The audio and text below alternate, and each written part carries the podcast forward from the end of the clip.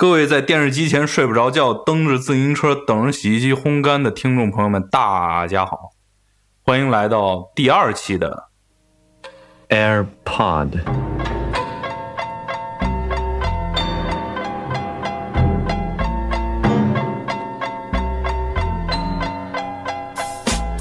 怎么突然停住了？没有声音了？就就是要接现在放音乐，真的是。对啊，没有没有没有没有，不是不是，我的意思是说，你可以接着直接说了呀。没有，没有得这个脑子里面听一下这个音乐，然后天天都没有。也这样，这这我们说的废话全都全都会放进去了，我觉得。首先感谢上一期听众们的大力支持和两位给我们留言的朋友。两位啊，啊，两位真的是，对，确实是很厉害的听众。各位大概也听出来了，这是一个大家前所未听过的声音来到我们的 AirPod，这是乐不对月言同学，也就是大家心目中的大明星，我们 Air 现代乐集的主创之一之主创的那个主创。对，这个是建团的人，但是呢，实际上干不了什么事情，比较没有本事。两位都是我的教授。哎，不废话了啊！因为我最近在某乎啊、某宝啊、某哈呀，在那些平台上看到很多评论的时候，经常会看到啊，如果你在谈论艺术的话，你不应该谈论政治在里面。但是我们今天要反其道而行之，我们要谈论一下音乐的政治性。当然了，我们上一期非常重要的讲述人也在场，刚刚没有打招呼，来于浩店打个招呼，欢迎大家来到这一集的 AirPod，很高兴再与大家说话。然后现在在我面前是姚田同学写的稿子啊，当然是英文写的。然后岳岩同学同事，对，都都是大家都是教授，翻译成中文的。那么这一集呢，我们要探讨的东西，刚刚稍微说了一点，是本集并非是在讨论音乐是否具有政治性，而是作曲家如何去写政治性的音乐。那呃，这个观点是什么意思呢？能不能帮我解释一下？我们首先来听一个所谓有政治性的音乐，让大家自己去尝试能不能听出来这音乐到底政治性在哪儿。好，我们今天的第一个呃音乐片段是拉赫曼的《Grand Torso》。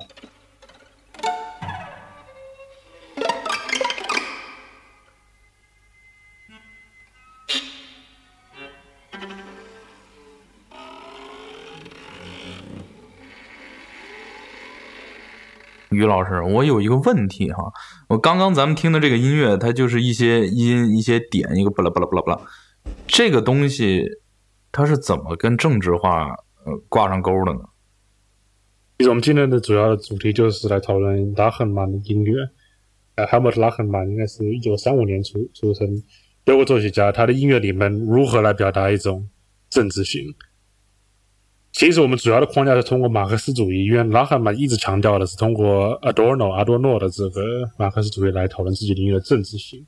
但是我们也会碰到一些别的思想家的一些观点。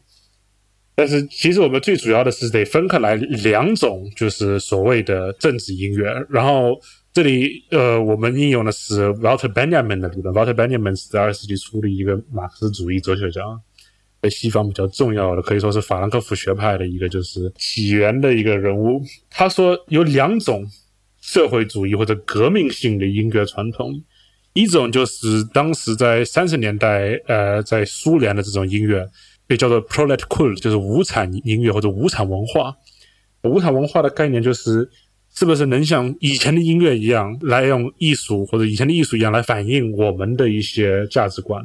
比如说以前的这个。呃，资本主义的音乐，贝多芬啊之类的，这个音乐里面通过各种不同的方式来表达资本主义的一些价值观，就每个人独立性啊、自由啊什么之类的。那我们是不是能通过一种另外的音乐来表达我们这个社会主义的一些最基本的价值观？这样子来说，就是在音乐内或者艺术内的创作一种革命、一种变革。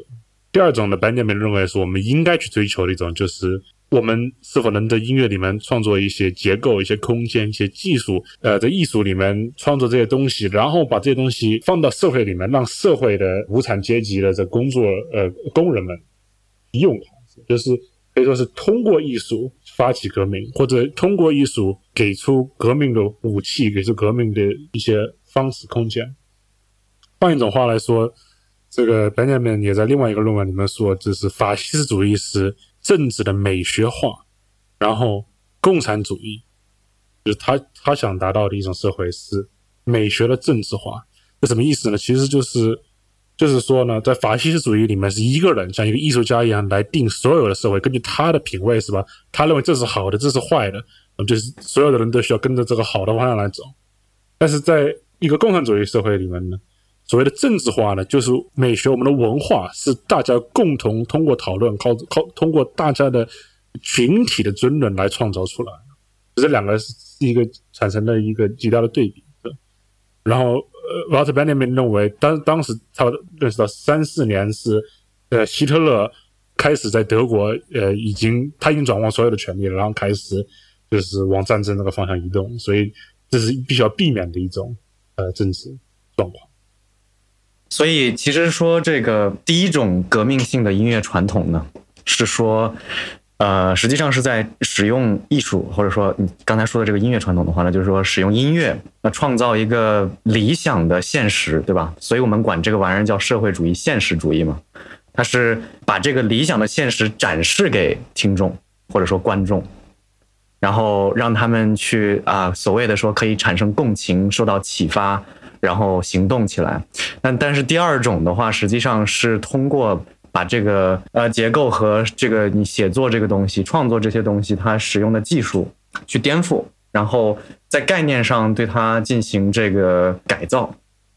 所以是呃将这个革命本身给放在了相当于工人阶级的无产阶级的人的手里，实际上还是他们最终做出这样的一个思想上的转变，而不是直接的把这个转变的结果展示给他们。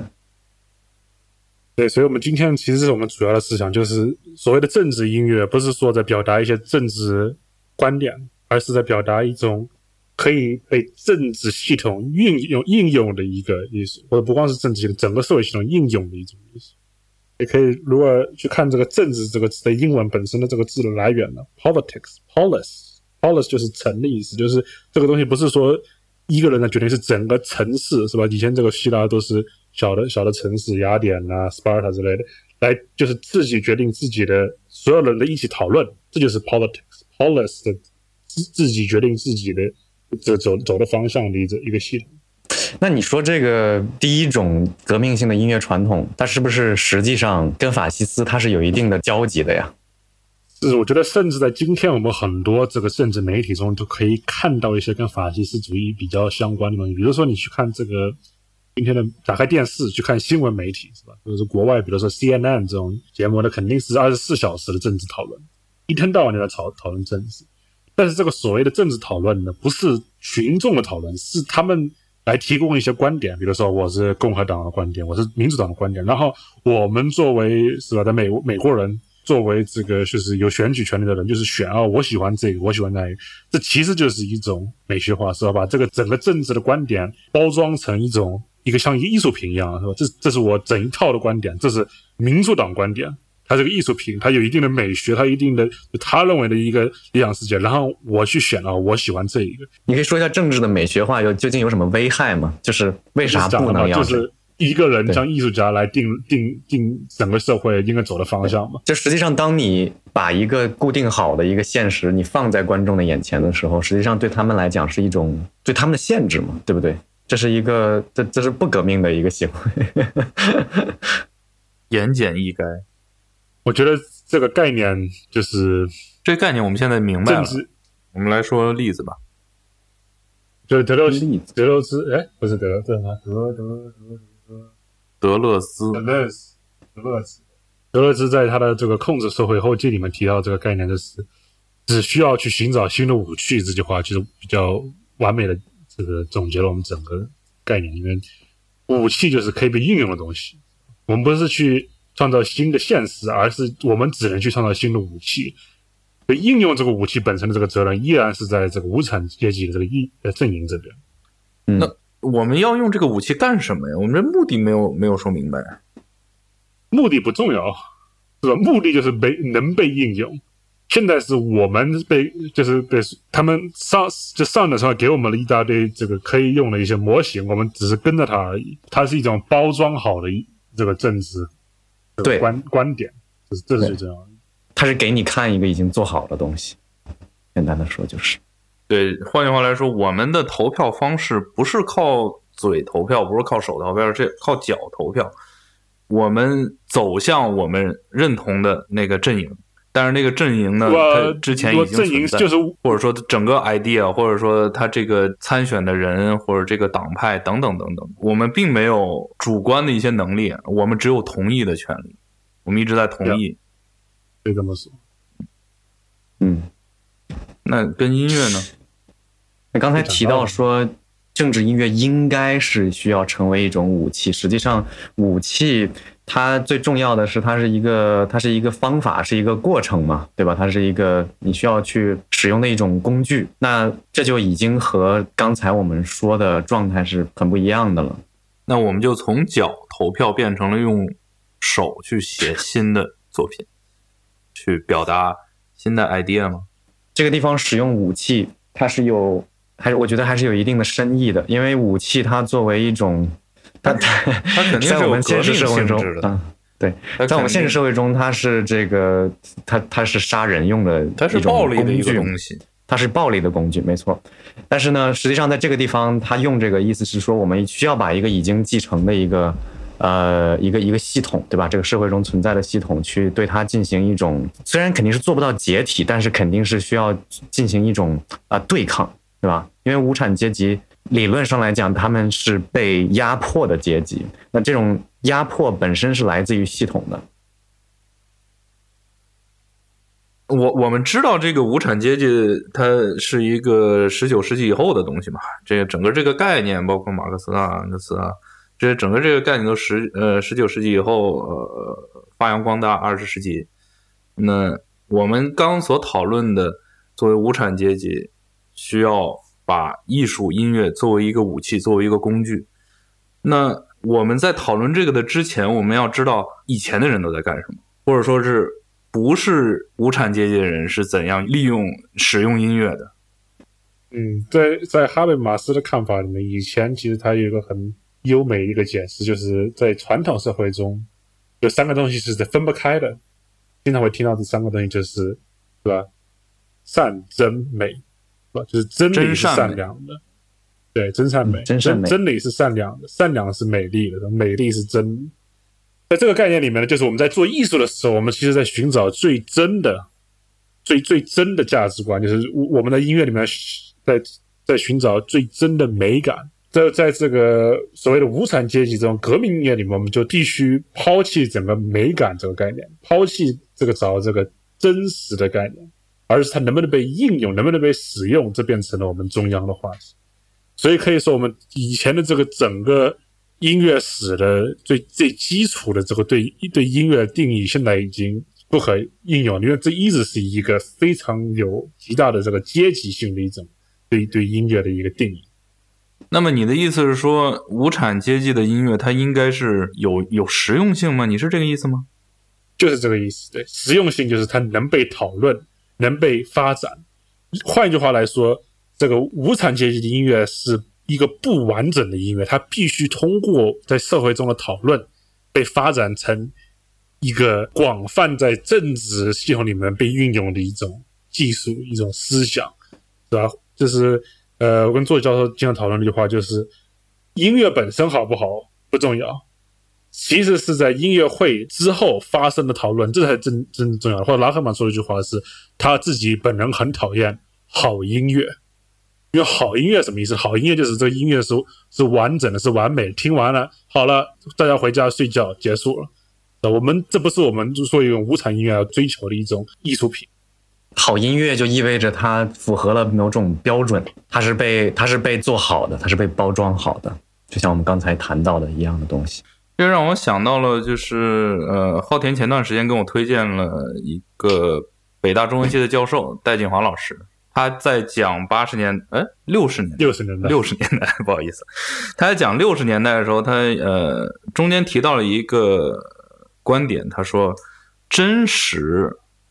和真相，或者真实和真理是完全不一样的两个东西。真实是对于某一个人的真实，或者说是对于某一件事，或者对于你的想法的真实。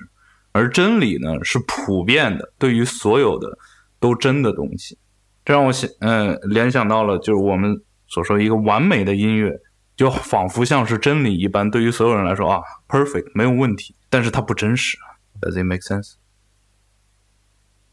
Maybe. 我现在讨，我们刚才刚才讨论到武器，但是但是音乐本身有很多种武器，为什么音乐是怎么变成武器？那我们往往说武器的时候，都说什么？呃，刀枪棍棒、斧钺钩叉、鞭锏锤抓、拐子流星、带尖带刺带刃带刃带铁钩带峨眉刺的。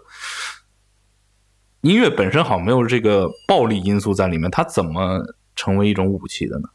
或者说，它这个武器是如如何应用的呢？德勒兹又提出了一个比较有意思的一个话，就是他他说，哲学家的责任就是创造概念，concept creation。碰到概念什么意思？就是在音乐里面。所谓的概念呢，就是在听觉上面的概念，就是我们如何在听，如何听音乐。其实，在它它的这个语言，它的层面，就是其实是两种东西，就是一个是文化，一个是听觉，两个东西。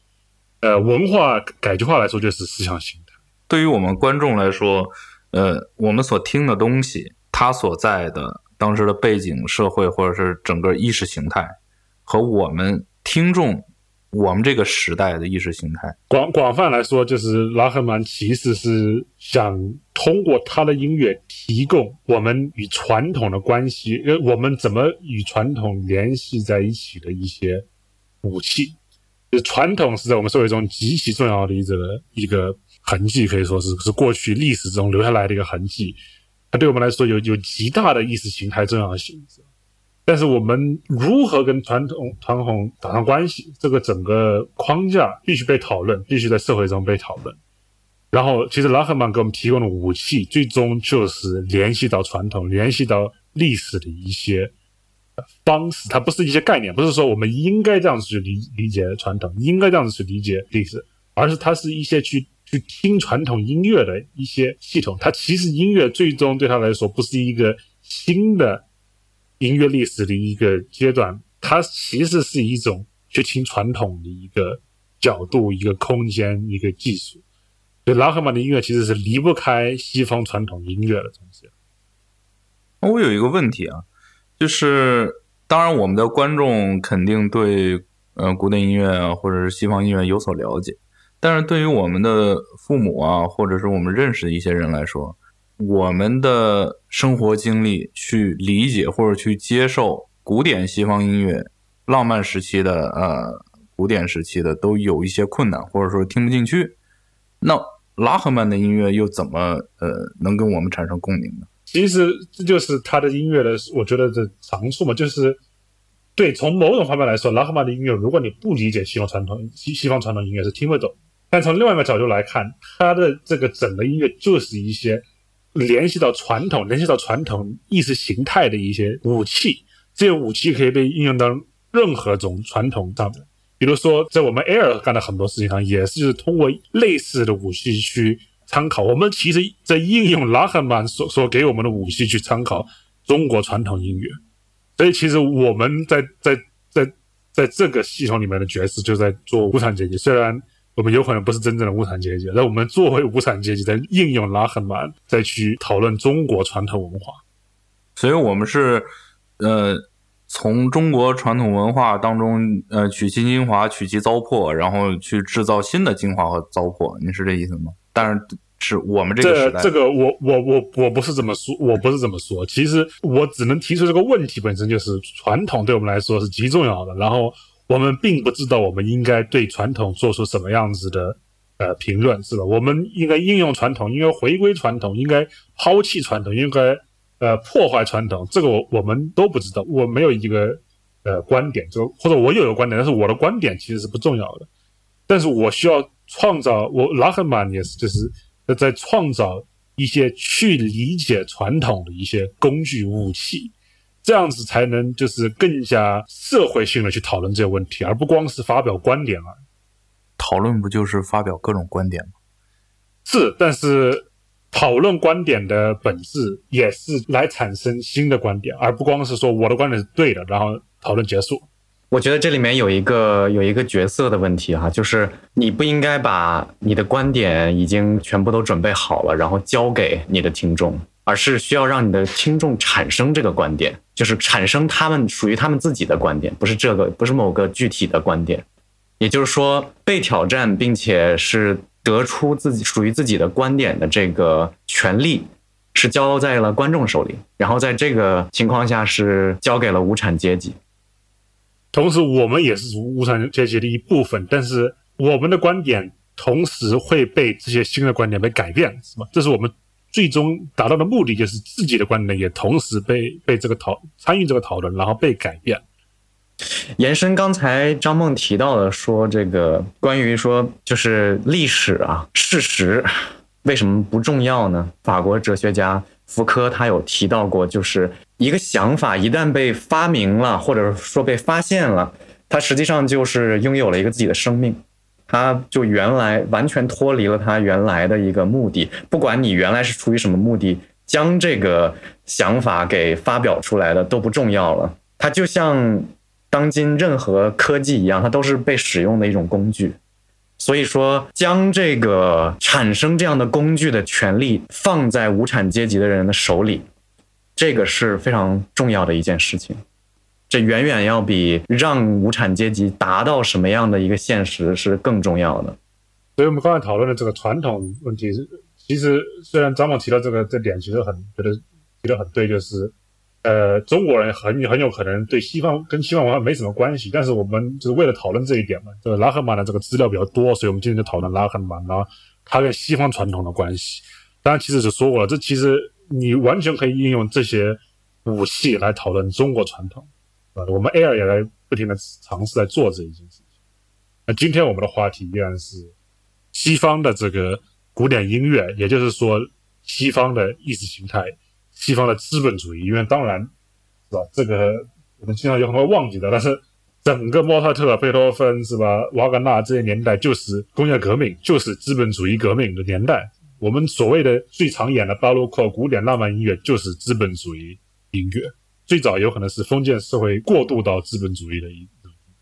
然后，拉赫曼的音乐就是其实讨论我们现在作为今天的无产阶级。听这个音乐，应该对这个音乐做出什么样子的反应？我们可以做出什么样子的反应？这个话，他给我们提了这个问题，用各种不同的方式提了这个问题，但是他从来没有表达自己的观点，自己的观点其实非不是很重要，在在这方面。呃，所以呢，其实这个话题也也离不开资本主义本身，离不开呃意识形态。那么，应该首先定义一下这。这都是什么东西？中国人应该也大部分都应该比较熟悉的是吧？学校里面都至少学过一点，也也许有些观众比比我们要懂得多，所以呢，嗯，首先是吧，呃，请大家见谅，如果我们我们都是业余的，我们不是读哲学。让我想起来这个《愚公移山》那个纪录片里面，一个工厂的工人、厂长、党支部书记都在坐在一起，在讨论哲学问题。我觉得这是我们现代社会比较，呃，已已经已经没有了的一个东西。但是在六十年代那个时候，哎，大家都在讨论这意识形态上面的呃问题。呃，我们刚刚我们刚刚聊到了呃马克思主义这个资呃资本主义对对对，我们刚刚聊到了我们耳熟能详的那些呃古典音乐作品啊，巴赫呀、莫扎特呀、贝多芬啊、瓦格纳，他都是在这个工业革命。以及之后的一战、二战这种资本主义占世界主流思想意识形态的音乐，但是我们首先得讨论一下这个资本主义的意识形态是什么。其实，整体来讲，马克思认为呢，资本主义的主要意识形态就是所谓的这个商品崇拜教，就是英文叫呃 commodity fetishism。这个问题就是意识形态就是一个呃其实。呃，齐泽克中文怎么说？齐齐泽克，齐泽克，齐泽克。我特别喜欢齐泽克的一个描写，就是他说意识形态就像我们戴的一个墨镜一样，是吗？就是我们看世界必须通过这个墨镜看。嗯，我们把这个墨镜给摘掉以后，看到的世界是完全不一样的。我们所看到的东西全都是通过这个意识形态看到。那我们真的可以不通过意识形态来看东西吗？还通？这是一个很好的问题，他他就认为是不可能的，是吧？我们必须通过一个一个意识形态来看世界。这是呃所谓的资本主义的这个眼镜呢，就是商品拜物教。商品拜物教，马克思自己描写，我觉得还挺挺清楚的。来，阅读一下。商品形式的奥秘，不过在于这个是这个地方引用马克思的原文啊。商品形式在人们面前，把人们本身劳动的社会性质反映成劳动产品本身的物的性质，并且反映成这些物的天然的社会属性，从而把生产者同总劳动的社会关系反映成存在于生产者之外的物与物之间的社会关系。我们先把先把第一句来解释清楚，就是说，商品的形式是把人的劳动和人的价值用商品，就是用一个物品来代表。那么最重要的一点就是，当你看到这个商品的时候，它就已经代表了这些工人的价值。然后你不会 wait wait wait wait wait no 是这样子的，啊，价一个一个商品的价值来自于一个工人的劳动。它的价值就是价值的这个所有的价值的这个最本质的来源就是劳动，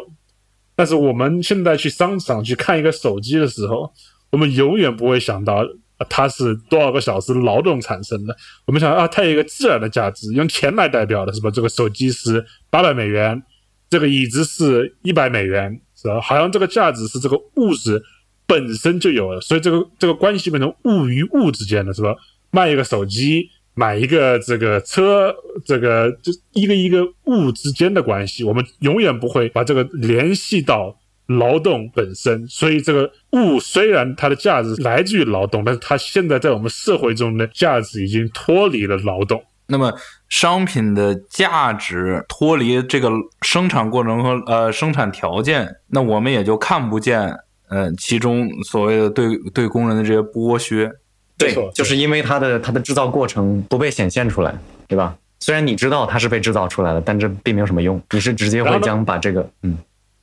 对。然后反反过来讲，另外一个问题就是，工人所生产的东西对他们来说也没有什么关系，是吧？你在这个手机工厂里面工作，你又不是说很骄傲哦，今天我创造，我今天我制造了五十个手机，对吧？这这跟以前做木匠是完全不一样，对吧？所以。马克思这里引用了一个 Hodgkin 的一个呃 quote 来解释，但是再也没有什么东西可以叫做个人劳动的自然报酬。每个工人呢，只生产整体的一小部分，对于每一个部分单独来说，它的本体没有任何的价值或者用。比如说一个一个螺丝，我今天上了四个螺丝，这四个螺丝没有什么价值或者用处，所以对于工人来说。不会说，我生产出来的这个产品，这是我我生产出来的，我要留给自己。对，这两面，这两面都是一样的，就是一方面是我们在商在这个商场里面买东西的时候，是不会想到商品是被工人劳动创造的，工人自己看到自己所生产出来的东西，也不会想到这是我作为劳动者创造出来的商品。所以更多一层，我们现在有了货币以后，这个货币直接间接的就代表了商品的。价值，那这个商品价值背后呢，又是呃劳动者所产生的劳动的价值。所以这个现在网络上大家都特别喜欢称自己为社畜嘛？为啥是社畜呢？因为畜生是不会意识到自己在做什么事情的，具体在做什么事情。我们再也没有办法能充满满足感的去生产了。没错。那大家很有可能听了这么多，讲这个这玩意跟音乐有什么关系呢？我们等会会讲的，其实。你仔细去听这个巴洛克古典浪漫主义音乐里面，到处都是这个所谓的，是吧？商品拜物教，到处都是这一个意识形态。呃，其实我们可以通过两个西方马克思主义的一些思想家的思想来来讨论这个问题，来讨论一下这个意识形态如何在我们社会中呈现。啊，一个一个概念是景观，然后呃，另外一个概念是卑鄙。景观来自于。这个呃，Guy Debord，呃，德伯的一个一本书叫《景观社会》，原文是 Spectacle 是吧？对，Society of the Spectacle。嗯，呃，在景观社会里面，德伯就写写到，说资本主义就是景观社会，景观就是代表了这个商品作为一个一个 show，作为一个景观，已经代替了我们所有的社会中所谓的现实，呃，或者所有的。真正的劳动产生产，我们所看到的全部都是景观，我们看不到真正的在我们社会中，在在不停的在产生我们所谓的运行的一些系统。那我要解释一下，这景观不是说警察啊，这景观是景色的景，观察的观，就是一个 view，就是一个你你你所能看到的一个景观。呃，景观是商品成功的完全殖民社会生活的阶段，商品化不仅是可见的，我们除了商品再也看不到其他东西了。这其实在我们今天社会中，LV、Supreme、哎，不不不，用不了那么多。你看你身上穿的衣服，你看你旁边弹的琴，你看你手手底下的手机，包括你上厕所的厕纸，没有什么不是商品。当然，其实有一些就是今天我觉得特别就是大家大家都能共同体验到的一些在网上的，比如说这种商品化，比如说呃，在这个社交媒体中，是吧？月亮来讲一下这个吧。哈，这个太有意思了，这个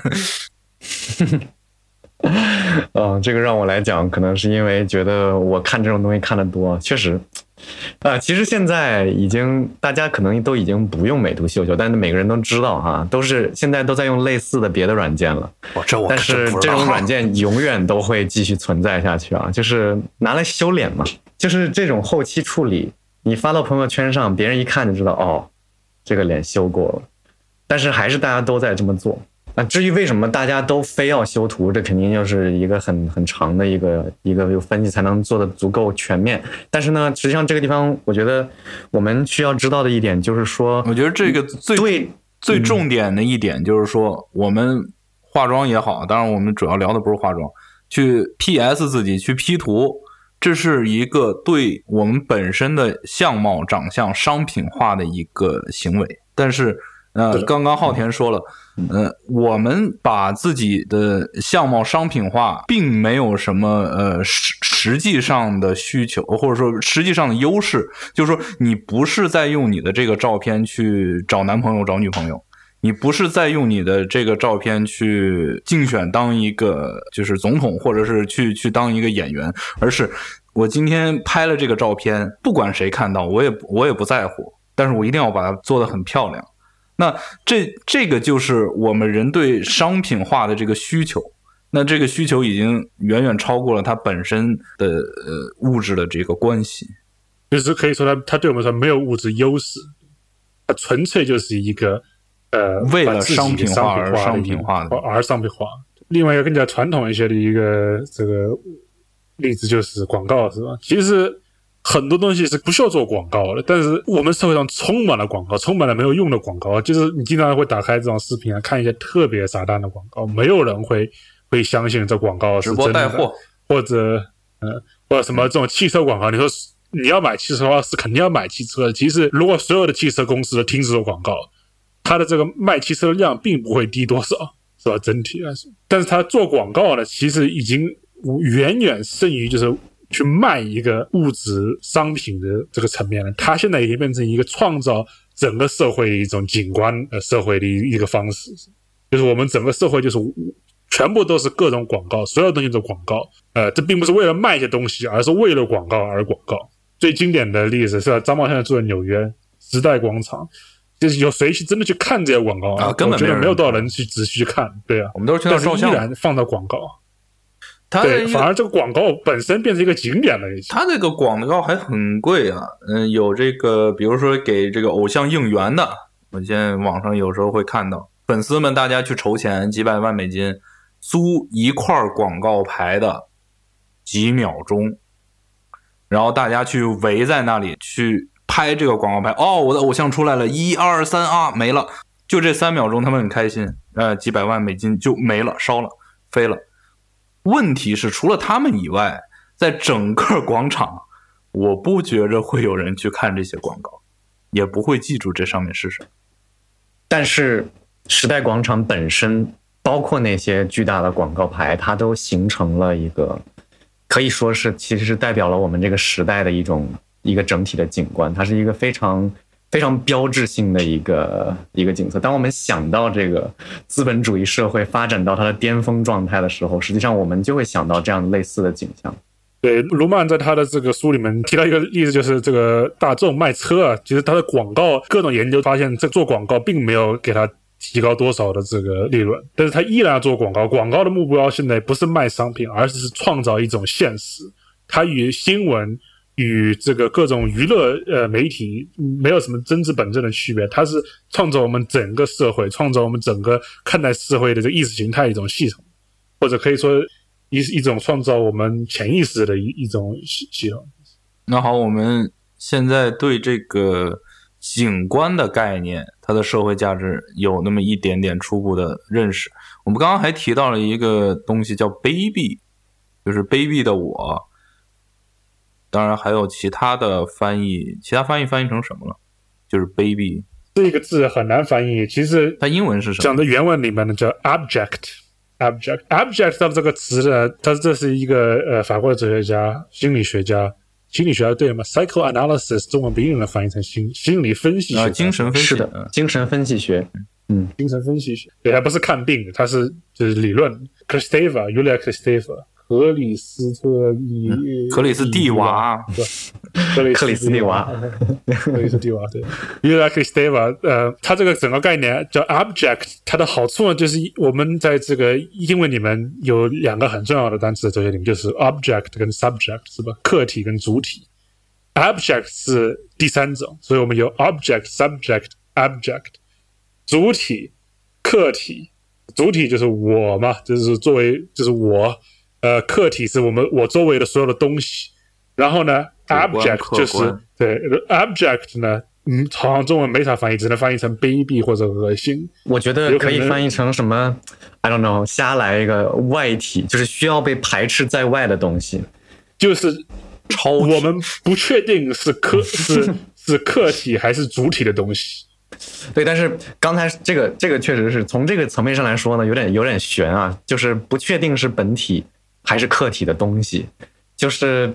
实际上呢，它还有一种翻译方法是恶心，就是说卑鄙嘛，可能在这个中文里面更多是就道德层面上让我们感觉令人不齿，或者是感觉这个人怎么这么这么坏。但是恶心实际上更多是就是很多东西是来源于你，比如说你自己身体的，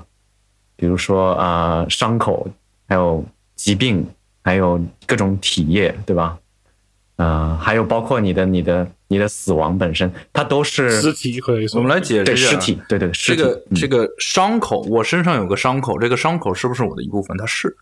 但我主观上我不认为我身上应该是有伤口的。对，或者是是吧？举一个另外例子，你出汗的时候，你滴到地上的汗还是你吗？嗯，一般时候不会这么认为。海拉细胞还是海拉吗？它它整个东西其实是个比喻，因为我们会发现整个主体、整个客体的概念是我们语言里面创造出来的，本身在科学上是不存在的，是是人什么地方停，世界什么时候开，什么地方开始，我们说不清楚的是吧？也有很多很多这个听众会听说过，这个科学里面好像就是人的细胞是过多少年就是完全已经没有一个细胞是原来的细胞，完全换了一遍。嗯。所以，这个人作为一个主体的概念，我作为我这概念，其实是一个语言概念，它不是一个科学概念，它它不存在的。然后，因为它是个语言概念，因为它是个社会概念，所以语言是个社会性的东西，那我就不停的需要去定义我是我，然后什么不是我。有很多东西是很简单的，是我的用这个我面前在炒菜，这个锅里面的东西，这不是我啊，这我比较比较确定，所以这个不会影响我主体客体的这个概念。但是呢，我比如开开始出汗，然后这个汗流到地上了，是吧？这个就开始对我的这个整个主体客体概念提出了很大的问题，因为这个汗还是我吗？还是离到什么时候就停止是我了？所以我就会觉得这些很多身体出来的这些液体，我觉得就是需要排出去，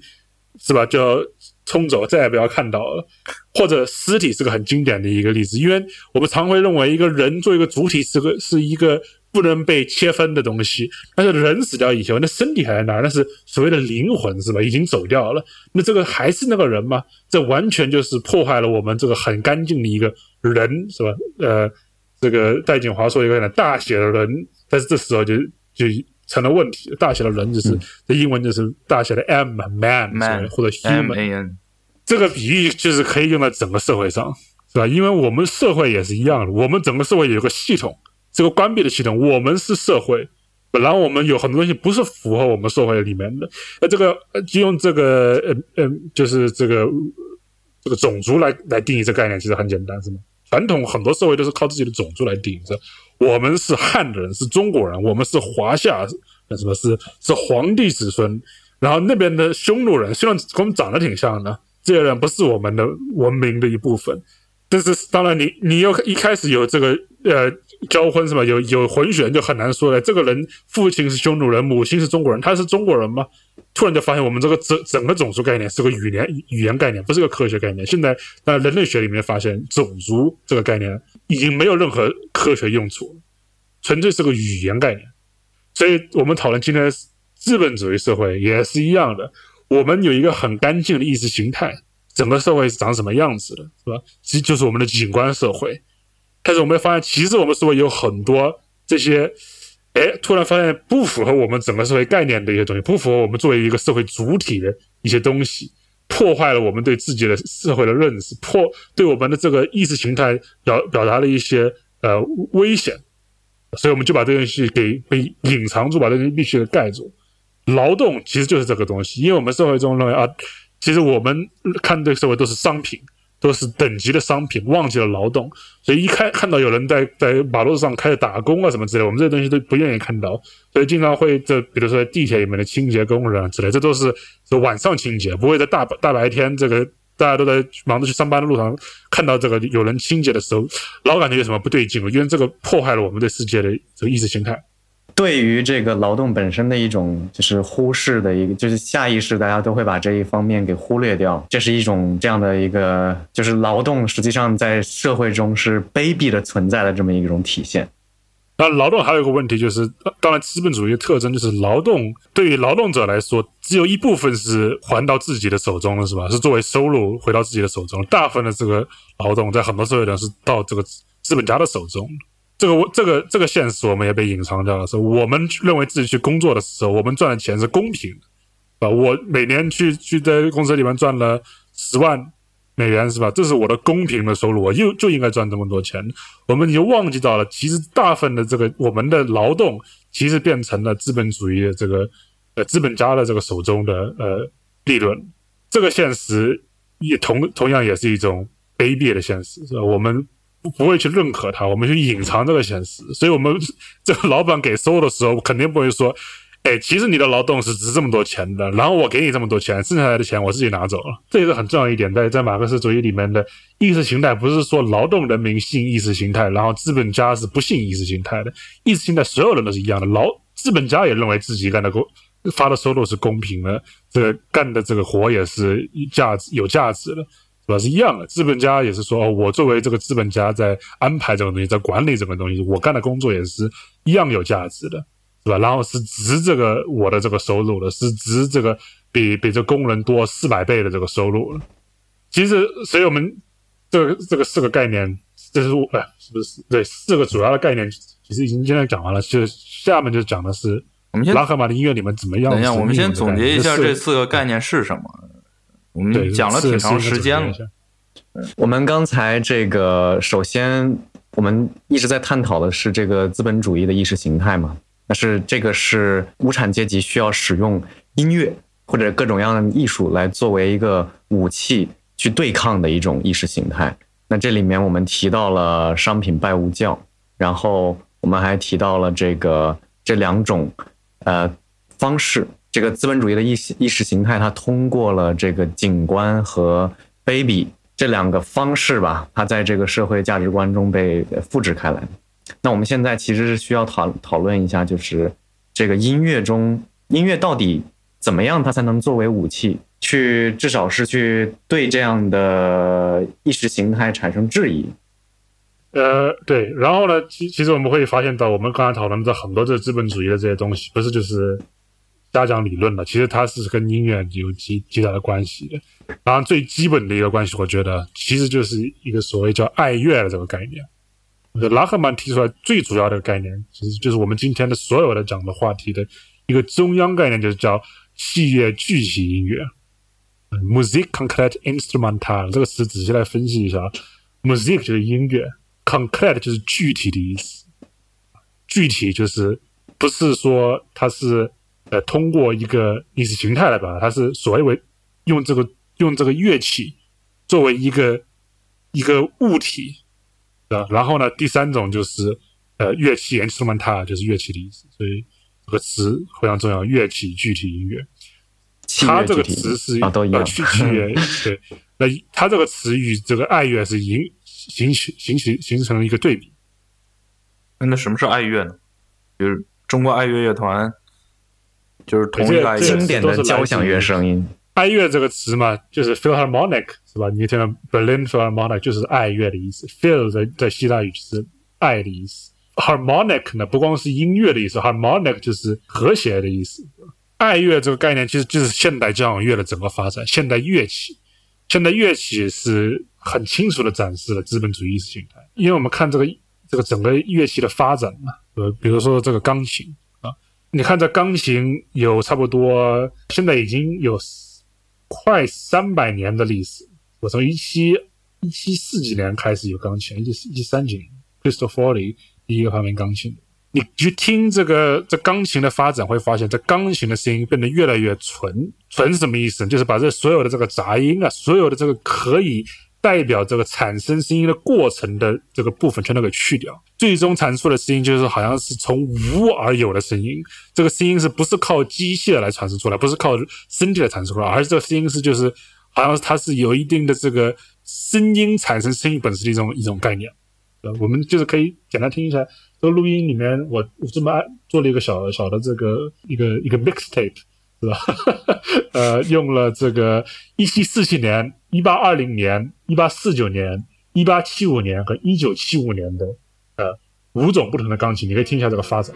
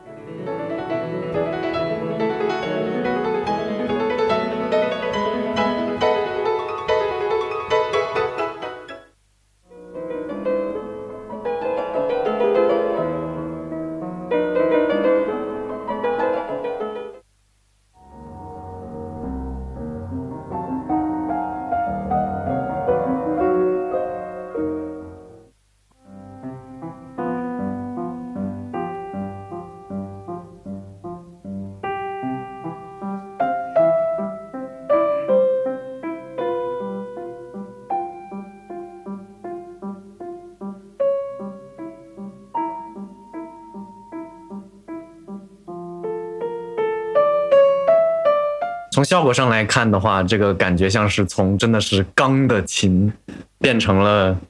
out of thin air，就是从空中直接就发声的一个这种状态。所以呢，把这五首曲子给认出来的话，那肯定可以给个小奖，是吧？那听。当然，这个这个乐器的发展，我们可以从各种其他乐器上看到完全一样的这个发展途径，只不过钢琴比较流行一些。对，当然黑管一模一样，是吧？黑管完全一样，黑管一开始声音吧跟唢呐差不了太多，啊，各种走音啊之类的，这些东西全都被这个各种新的键呢给去掉，加了越来越多的键，包括我们的。其实，呃，你们钢琴不是很明显。我们的这个演奏法在一直追求，在同样的一个乐器上面，在一直追求更空灵的声音、更纯粹的声音。几百年来的这个，尤其是最近有录音条件以后，更明显能听到的一个趋势。这个其实整个过程是跟这个资本主义的发展过程是是并行的。对爱乐的这种声音，对吧？爱乐的这种追求。钢琴中逐渐消除了那种不和谐的噪音内容，这种方法实际上就是意识形态的在音乐中的一个很具体的体现。我们想让音乐变得越来越抽象、越来越无所不在的这种感觉，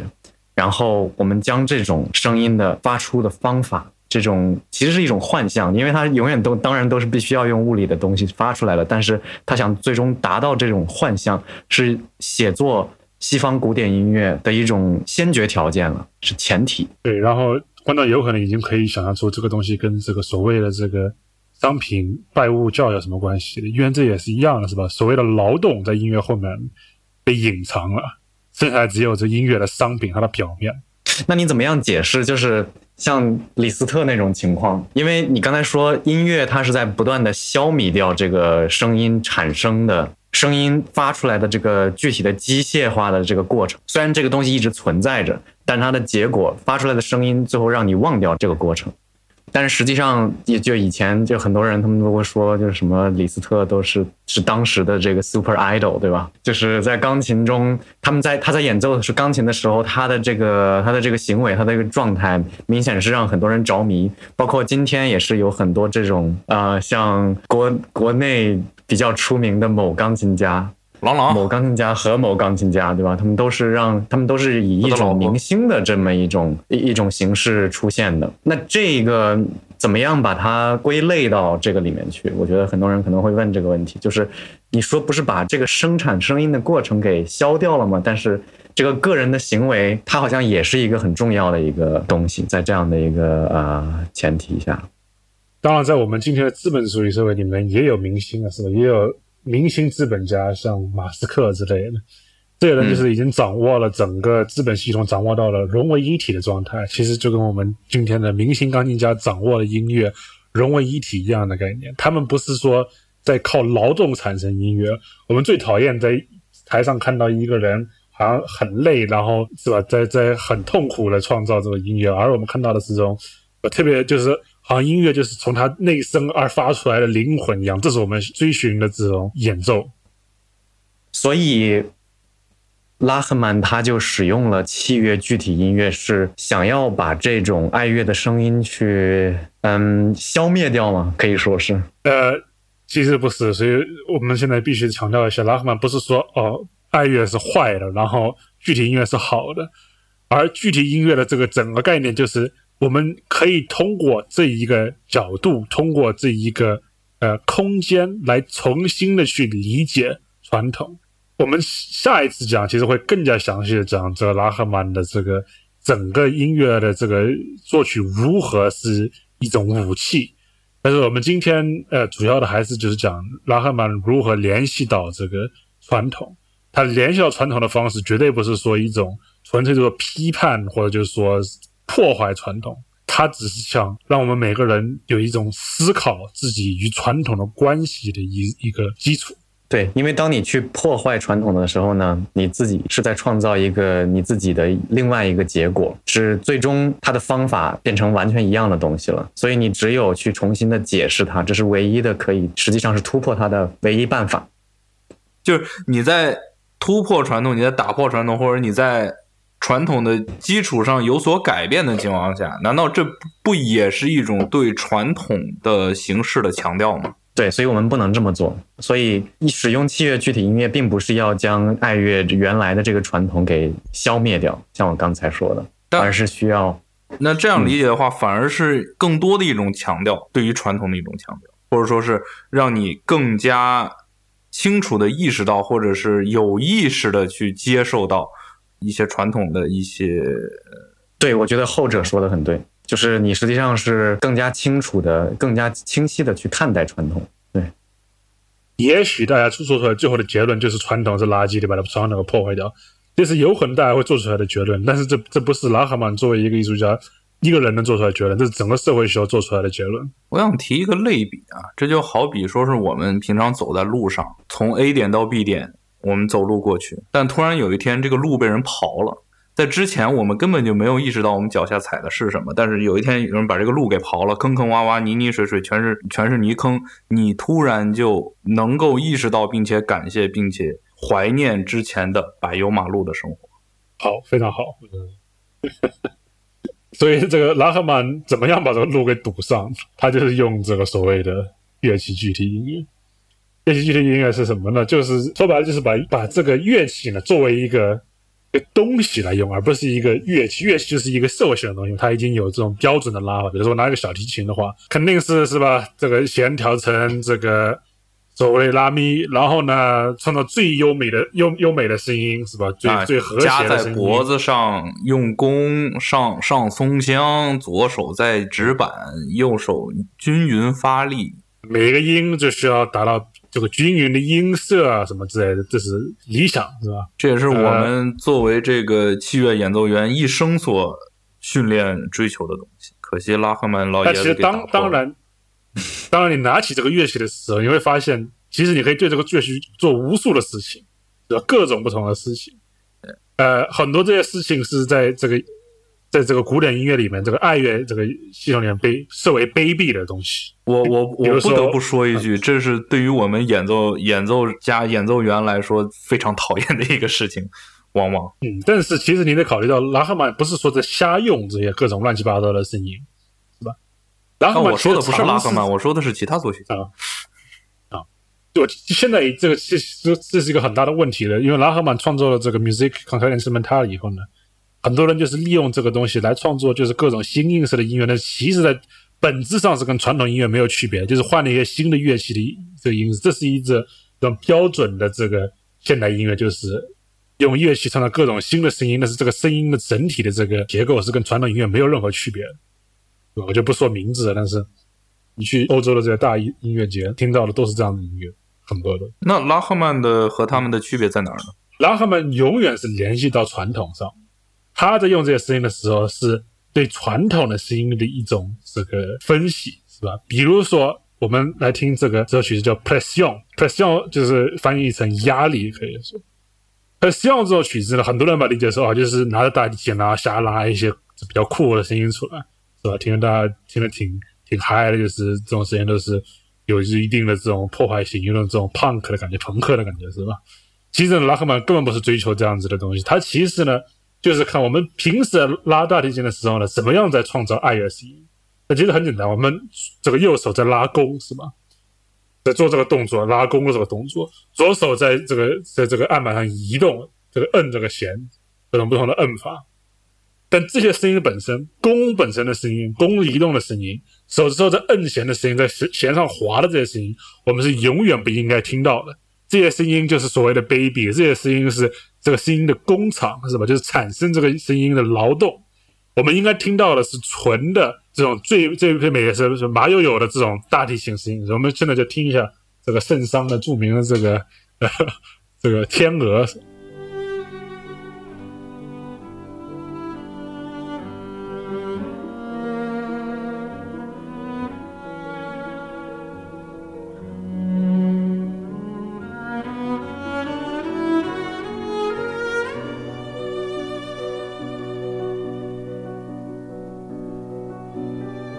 OK，That's、it。哇，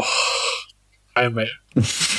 那这就是我们所说的这个呃近乎于完美的、纯粹的这个音声音。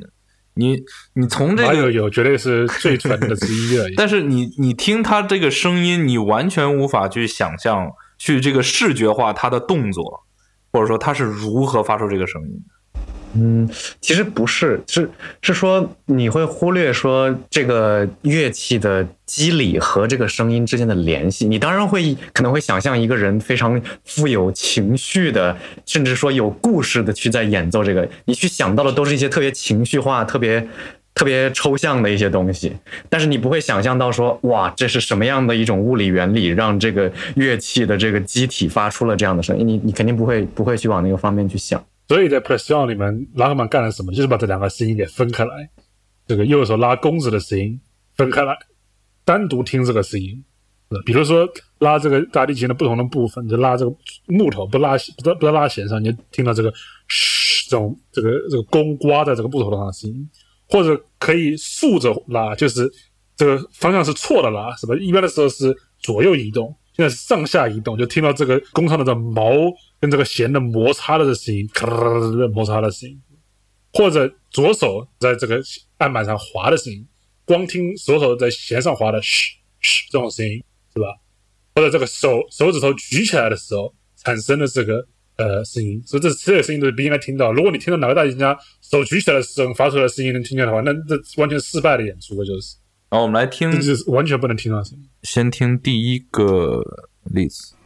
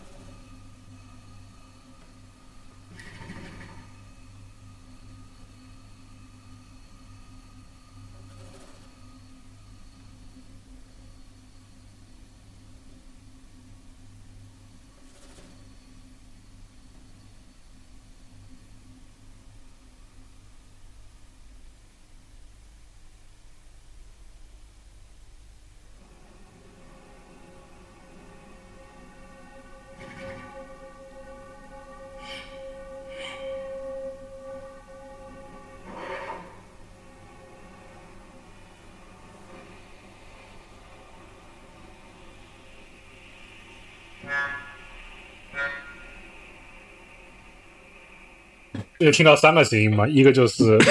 这个一开始是木头碰撞木头的声音，我们首先得记得大提琴是木头制作，这个东西我们都会常常忘记掉。在听这个，比如说正常的音乐的时候，感觉这个大提琴好像在唱歌一样，是吧？是从身体内发出。第二个就是听到一直在背景会听到一个很轻的这个弓在这个木头上拉的声音，就是弓跟一个物体的接触的这个声音。然后最明显的一个就是手指头在滑的声音，这是应该从永远不会听到的声音，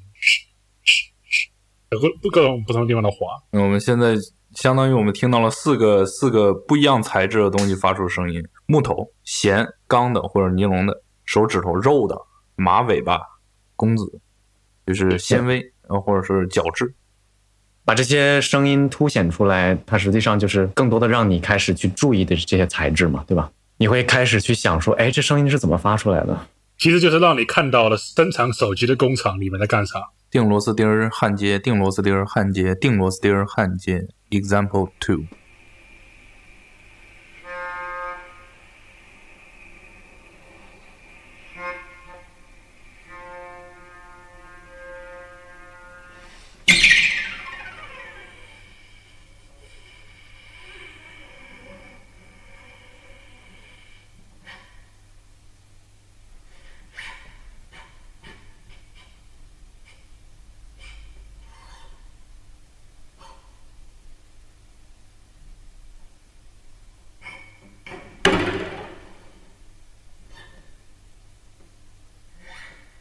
之前这个左手在滑的声音又听到了，那这这次新的声音呢，突出一点，其实就是这个弓的弹性。其实我们在忘记的时候，弓着拉的时候，它是不停的靠一种弹性产生的声音。这里很明显的展示的这弓怎么弹了两下，一次是直接用弓弹的，第二次用木头弹。Example 三。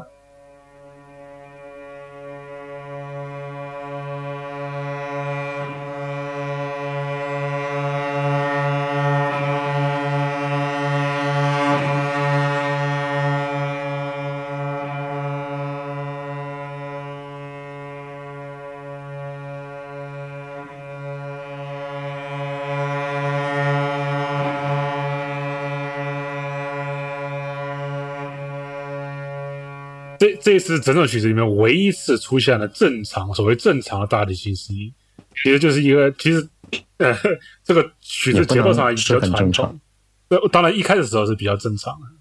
他这整首曲子里面就发现这一次，然后在曲子快结束的时候，就是我们听这个声音的时候，听这个正常的声音的时候，因为我们听了所有的前面的这些各种乱七八糟的声音，是吧？就另外各种这个 musical instrumental 对这个声音有个新的认知，这是拉赫曼想达达到的目标。那这支曲子我们聊完了吗？聊完了。OK，那我有一个问题，想问一下啊，作为一个一般听众或者是一般的音乐爱好者，在不阅读任何的论文的情况下，或者任何介绍情况下，如何去呃接受到你刚刚所说的这些理解，或者说我论论文，我如何去仅仅通过它这个音乐本身？去感受到它其中对，我觉得这个问题换一个方法问，就是说，我觉得实际上是在问，就是因为你这个曲子它肯定是要，它是需要结合对爱乐的声音的这么一种认知来去理解的，所以呢，那你实际上是在限制你这个曲子的观众嘛，对吧？你你你这个曲子它的观众真正能理解它的观众。实际上就是说，是需要对这个爱乐之声是有是有了解的。那这也就是进一步的证明，他们是属于社会某一个特定阶级的人。从某种角度，这是我同意。但是从另外一种角度来说，爱乐虽然源于资本主义这个所谓的高端文化，是吧？这个交响乐厅，但是它已经在我们整个社会中已经非常广泛了，是吧？比如说，呃，听新闻、看电影，这音乐配的。不都是爱乐，所谓符合爱乐的这个美学概念的音乐吗？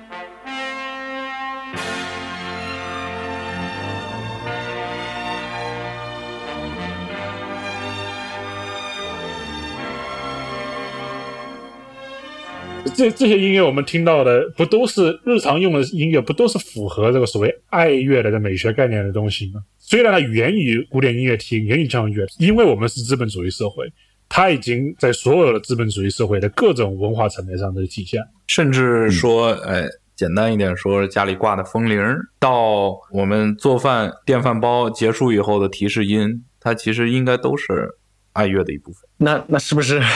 需要有某种方法，让能让大家更加就是在听这首曲子之前，要是能更加的意识到这一点就就好了。因为因为很多时候我们可能不会把这个东西把这个东西看成是生活中的一部分啊，或者怎么着的，就感觉好像非得是到音乐厅里才能听到爱乐一样。重点就是是这个东西太接近我们生活，是我们生活中所有部分，所有你的电子产品发发出提示音，你的手机铃声等等都是哀乐。我觉着。我们不需要就是刻意的去强调它，在一个这种这种环境下长起来的人，包括我的父母，他们从来没有接受过音乐训练，但是他们在听到新的像像像拉赫曼的这种作品，他说：“哇，原来大提琴还可以这么拉，原来这个琴还可以出现这种声音。”所以问题其实在于媒介吧，我觉得，因为对于拉赫曼那一代人，他们的那个接触爱乐的方法是通过大提琴，但是可能对于我们现在的人来讲，不一定大提琴是很很常见的一个东西或者怎么样的，所以我们可以，我们需要通过别的媒介去进行一个类似的一个一个一个进程。我相信所有人都在都在商场里面听过天鹅，我相信所有人都在这个车站里面听过萨克斯风的回家。我相信所有人都听过这个，都知道大提琴是什么。就算不知道这是什么乐器，叫什么名字，他听到这个声音也是非常的熟悉的。那么，当他们知道哦，这是大提琴，大提琴在演奏这个音乐，大提琴同时也在演演奏 pres 呃 pression，在演奏拉赫曼，他们一定啊，肯定他们一定会有这种这种冲击，这种呃意识。大提琴的这种浪漫的爱乐之声肯定是没有完全消失的啊。只是说，现在还有各种各样别的东西，实际上也是一样。像你刚才说这个手机的 ringtone，对吧？他们虽然用的不是大提琴，他们可能只用了电子音乐，但他们演他们用电子音乐制作出来的声音呢，其实是一样的道理，对不对？实际上是让你忘掉这个声音是怎么被制造出来的。有有三星手机的这个同志们肯定会会发现到这个。那我们接下来还有一首曲子要看一下这个爱乐弦乐声音的这种被压制的一面。对，我们刚才听的是这个独奏的大提琴，我们现在来一个另外一个例子，就是是吧？这个群体的这个弦乐声音，也是在爱乐里面的一个非常经典的声音。大家听这个，比如说卡拉扬指挥的交响乐，那那弦乐的声音，那是一种，对，是吧？像一一片海一样的弦乐。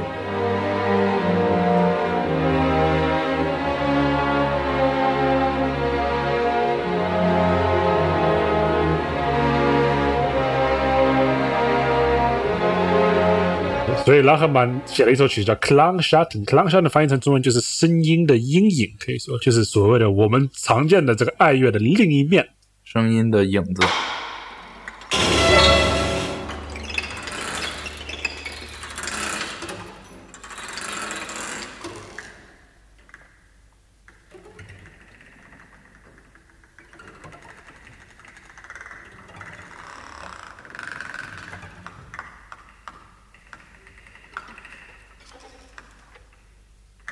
听起来像不像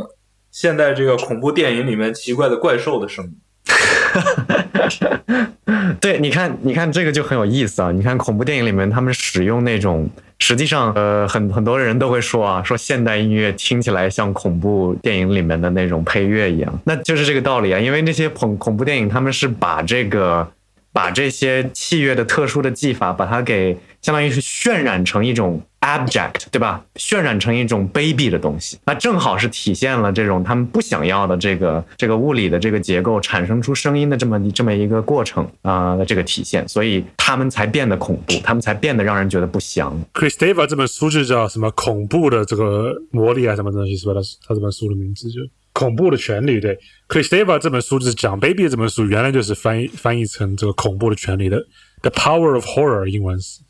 这个意思。意思它里面也讲到很多这种，比如说有点恐怖的这些小说啊之类的。有有些人用用这这个理论来分析，比如说今今天比较流行的这种僵尸的电影，对吧？这就是我们社会中的一种来代表，通过一种神话方式的来代表。就是电影里面代表我们社会中的 baby，，这个僵尸其实就是一种经典的 baby，，因为它是一种尸体，是吧？它它是人吗？它是我们社会的一部分吗？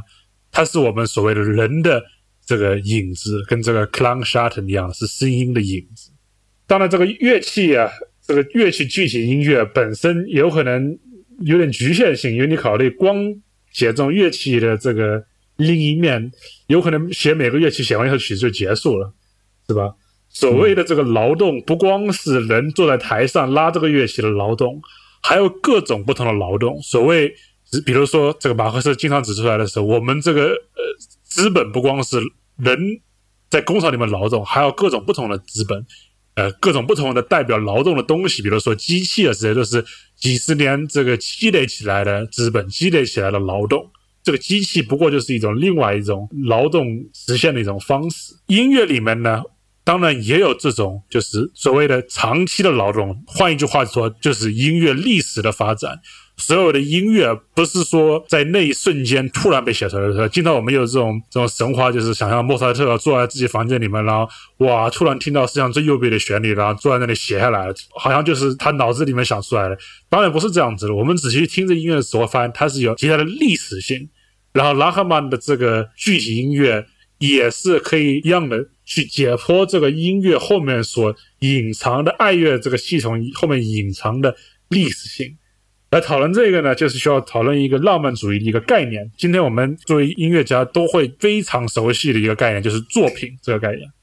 作品就是 verk 是吧？这个呃，在德德语有个概念叫 Werktreue，就是叫忠实于原作。我们在写个作品的时候，这个作品应该是一个一个自己的封闭的世界，是吧？马勒说了什么？一个交响乐应该是他自己的一个宇宙，所以每个作品应该自己封闭的。我们。不需要参考任何另外的知识就能去理解这个作品。这个作品是是完整。我们之前已经讨论过这个这个作品完整的概念。这是对整个资本主义、整个浪漫主义的这个对艺术的看法极其重要的概念。我们甚至可以说，浪漫主义最重要的东西是什么？就是来创作作品。那这个概念呢，其实是在。呃，Lydia Gale 的一个论文里面提出来的，这是在十九世纪初才提出来的概念。在之前的巴赫年代的时候呢，这个整个作品的概念还不成熟，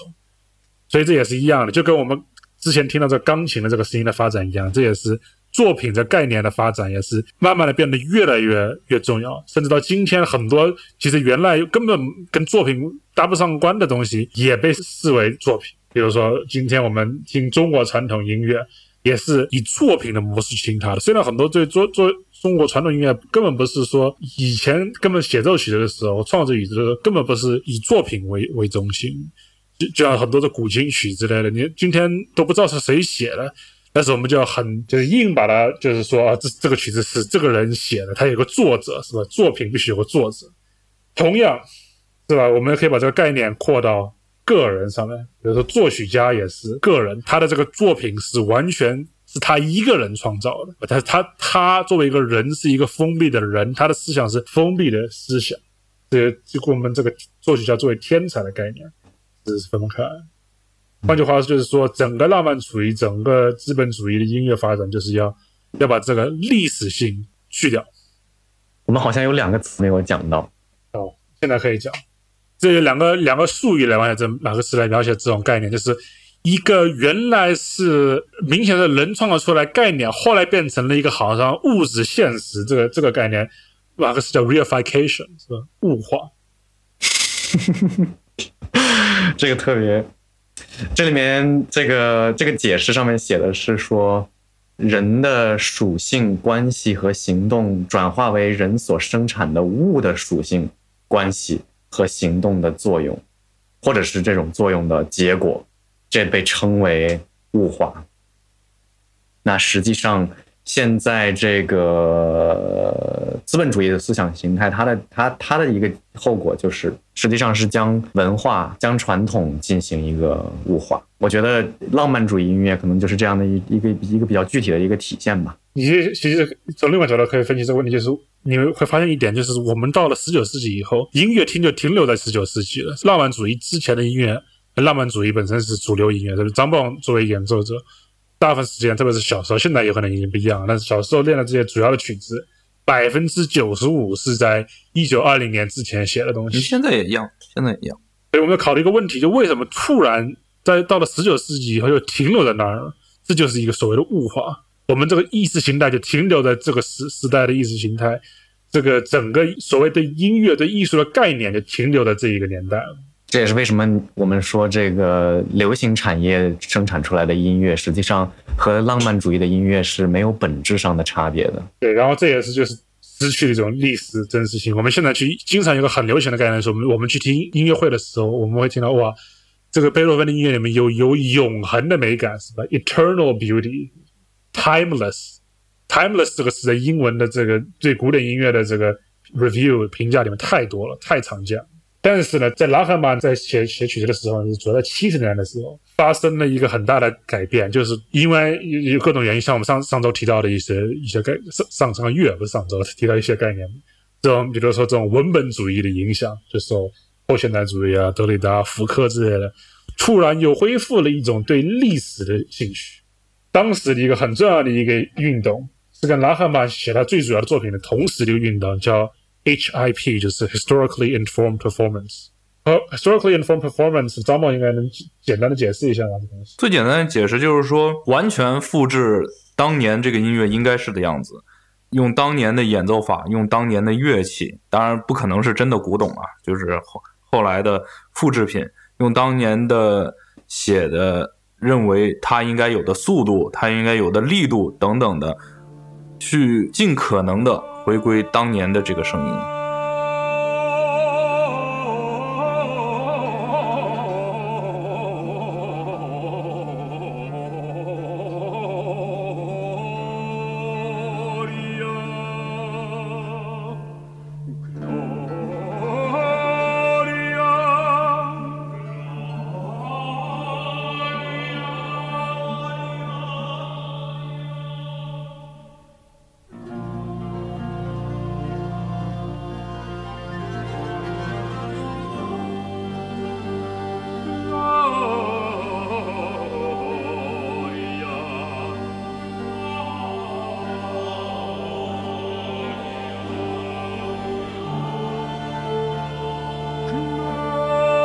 这里有个问题呢，就是当然我们是不可能真的知道当时什么事情，有没有录音，是吧？但是重要的这个东西为什么有这么大的这个革命性质呢？因为它这是第一次我们试着去去尝试回归到它这个音乐在当时的历史条件听的听的样子，就是说我们认识到音乐的这个审美是不停在改变的，是就是演奏的审美不停的改变。在这之前，钢琴家弹巴赫都会用他们当时的。审美概念去谈，比如说你去看这个李斯特的一些巴赫的这些为钢琴而改编的巴赫曲子，会有各种这种特别夸张的这个浪漫主义的这种这个呃很响的这个巨大的和弦啊之类的，对他来说这是很正常，因为对他来说，他的这个浪漫主义的这个审美是永恒的，一直都是这样子的审美。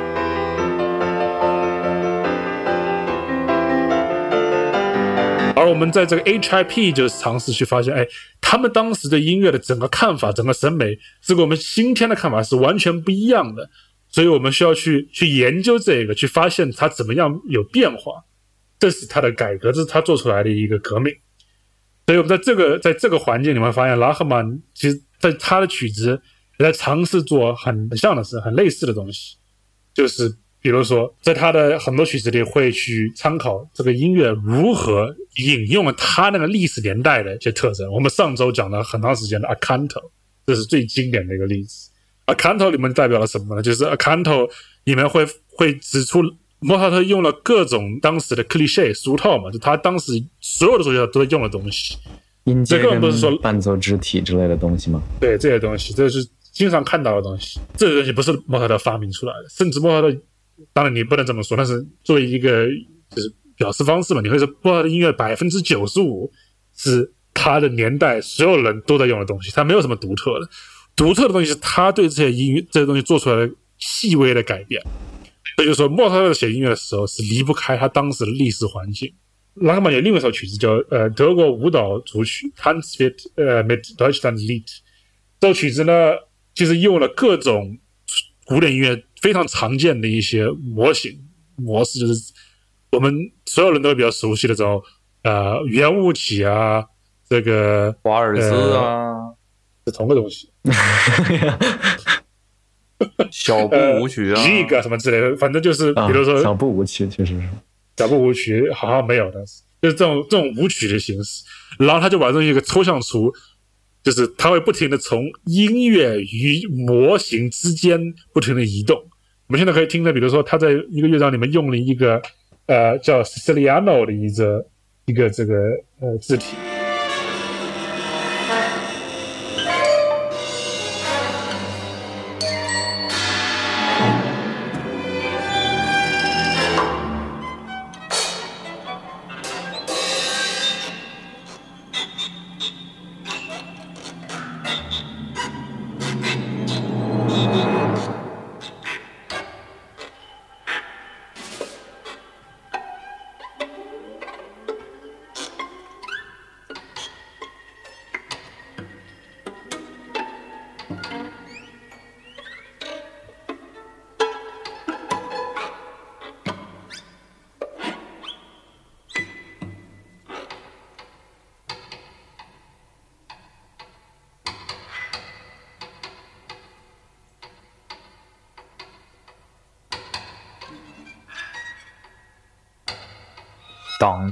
当当啷当当啷当，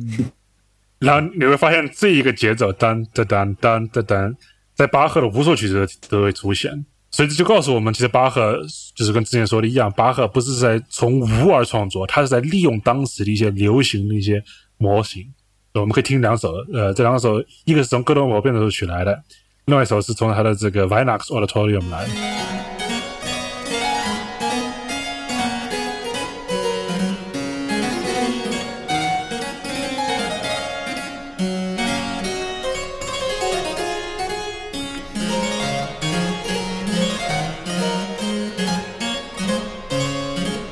然后另外一个是 Bach Pastoral。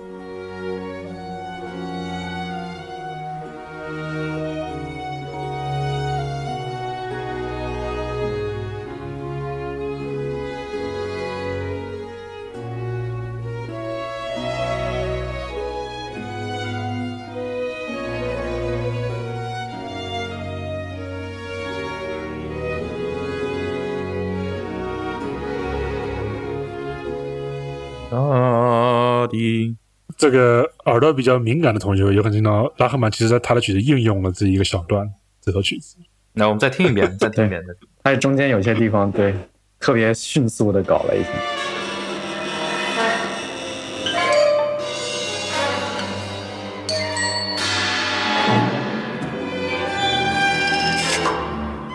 这儿，啊，这儿这样，对。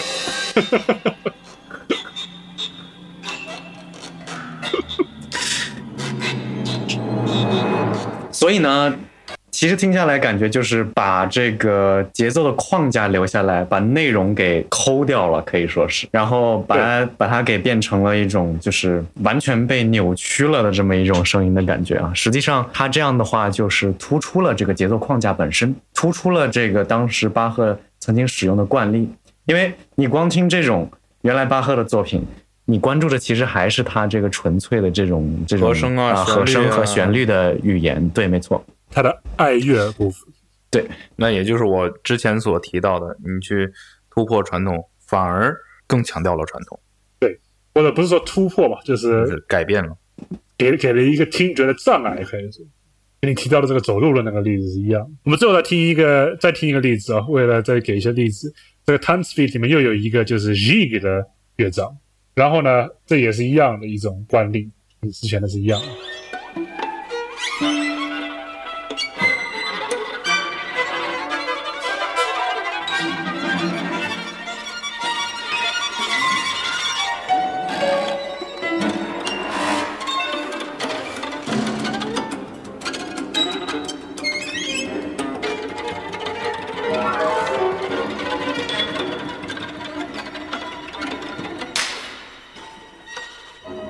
这个就是这个让我想到了 现在困扰很多民乐同学新作品的这么一个一个一个肢体，就是嘚咯嘚咯嘚咯嘚咯嘚咯的肢体，所有的曲子全都要写成那种快速的四十六的这这种这种结构。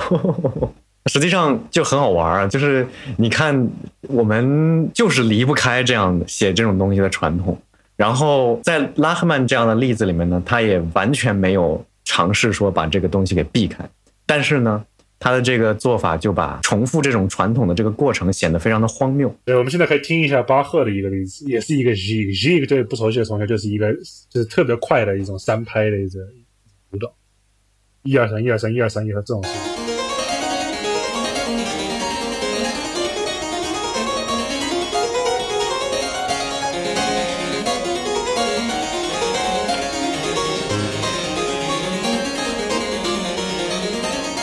虽然这个曲子本身就是一个，听众们如果去去仔细去看很多巴赫的各种曲子，包括比如说这个呃十二平均律这个曲子里面的这种前奏曲跟副歌，所有的曲子都是根据已经存在的模型而写的，没有一首曲子说是是他自己发明出来的一种字体。很多里面的这个副歌也是类似于这个东西。我们上次讨论的这个 a canto 也有很很类似的东西，我们当然已经分析过了，这种伴奏啊这。滴答滴答滴答，音阶啊之类的都都讨论过。呃，今天我想特地讨讨论一个例子，就是做一个对比。呃，Canto 里面还有一个东西，就是他会做一些很均匀的节奏。大家听古典音乐的时候会发现，在节奏的方面，西方古典音乐是非常无聊的，一般是哒哒哒哒哒哒哒哒哒哒哒哒哒哒哒，不不同的速度而已。这一个节奏就是所谓的我们这种巴洛克古典音乐浪漫主义的一种正常常规节奏。然后呢，拉赫曼把这个做的非常夸张，就是他这个 canto 里面有非常长的几段，就是纯粹就是当当当当当，整个交响乐在做这种东西。呃，也有别的地方把它变得更抽象，比如说哒哒哒哒哒哒哒哒哒这种声音，但是一直保持作为一种一一个，这是他的曲子中的话题。我们可以稍微听一下现在的例子。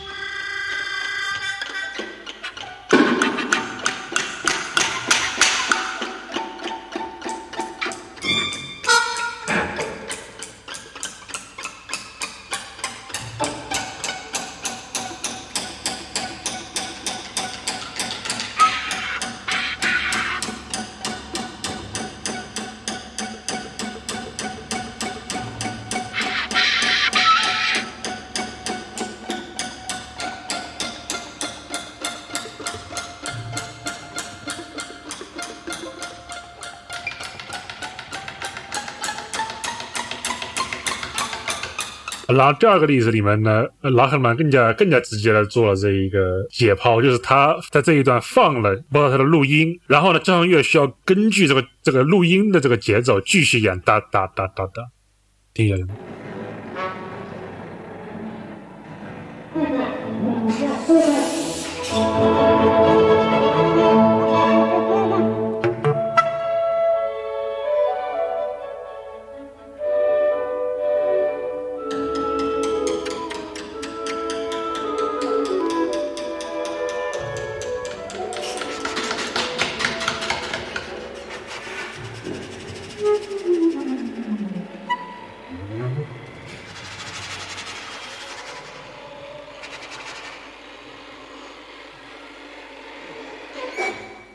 听众朋友们，我们有朝一日我要在中国演这首曲子，你们等着吧。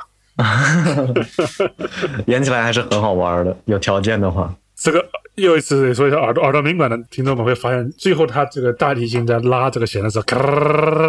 这个声音一样要产生出一个。和非常均匀的一个哒哒哒哒哒哒的声音，只是放快了而已，这是一个，我觉得这其实这种这种关系，你仔细听的话，拉赫曼的曲子就是有有数不清的这种联系。呃，但是我放这个主要是讲一个，要讲个对比，就是对对于这个节奏，对于传统节奏的一个这个问题的一个不同的思考方式。美国重要作曲家这个卡特 （Elliot Carter） 就提出他非常讨厌，那他跟拉赫曼其实差不多是同代人。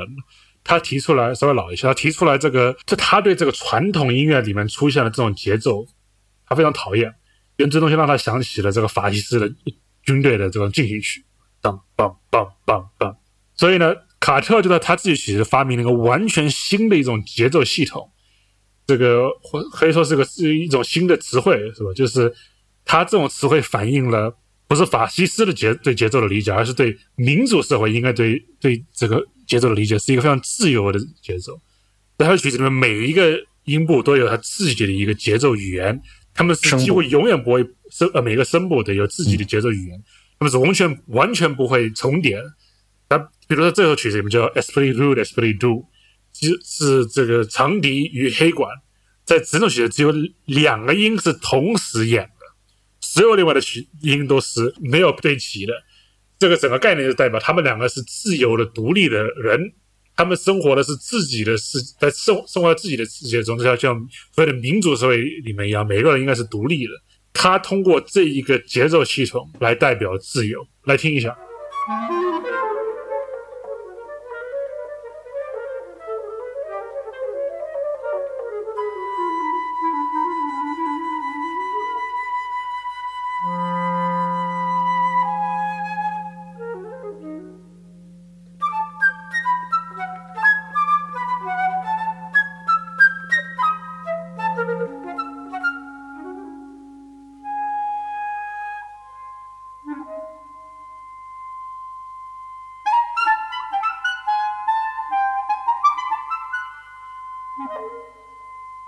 过这个我是觉得啊，它就是恰好是我刚才提到的那个反例嘛，实际上是创造，是通过打破这个传统去创造新的传统，也就是我们一开始提到的第一种革命性音乐，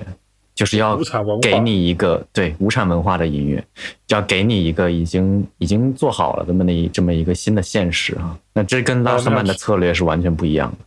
对，所以我们其实之前提到就是这个，在 Carter 的眼里面要创造一个新的包装好的、就完整的美学概念交给你，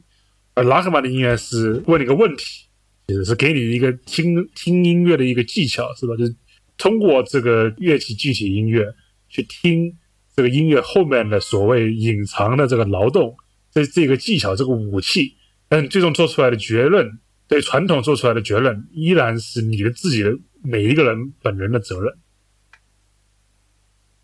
讲到这一个整个 Benjamin 的这个音乐作为武器，作为一种聆听音乐的一个这种策略的，从这个角度来讲的话，其实你应该思考一下拉赫曼的这一个策略是否被社会应用。那当然，这个很难讲，这观众有没有用它，因为我们并没有有办法去问每个观众听完了音乐的感受。但是至少在作曲界里面，我觉得是有极大的影响力。就是很多作曲，包括我们我们在 Air 所做的东西，受他的这个整个理论有很大的影响。就是如何跟传统，呃，如何联系到传统。我们所谓现代人，他所谓的这个武器，至少在在作曲界里面，现在还是有很大的影响力。我们通过刚才听过的这个 Carter 的曲子，实际上也是要说明一点，就是我们不是在，我们确实不是在拆除现在已有的意识形态。现在社会中意识形态，我们是不可能去拆除它的。我们去规定一个正确的意识形态也是不可能的，而是实际上就是像刚才我们之前我们已经提到过了，就是去提供武器嘛，去提供一个工具，去对我们现在的世界观进行一个重新的一个审视。这这里有个专用词，卢曼提出来，就是叫 second order observation，二阶观察，就是我们观察我们自己如何在观察。换句话说呢，也是就是其实一个很重要的一点，我们最一开始就提到这意识形态是什么东西，咱们就提出了我们是不是能把这眼镜给摘掉？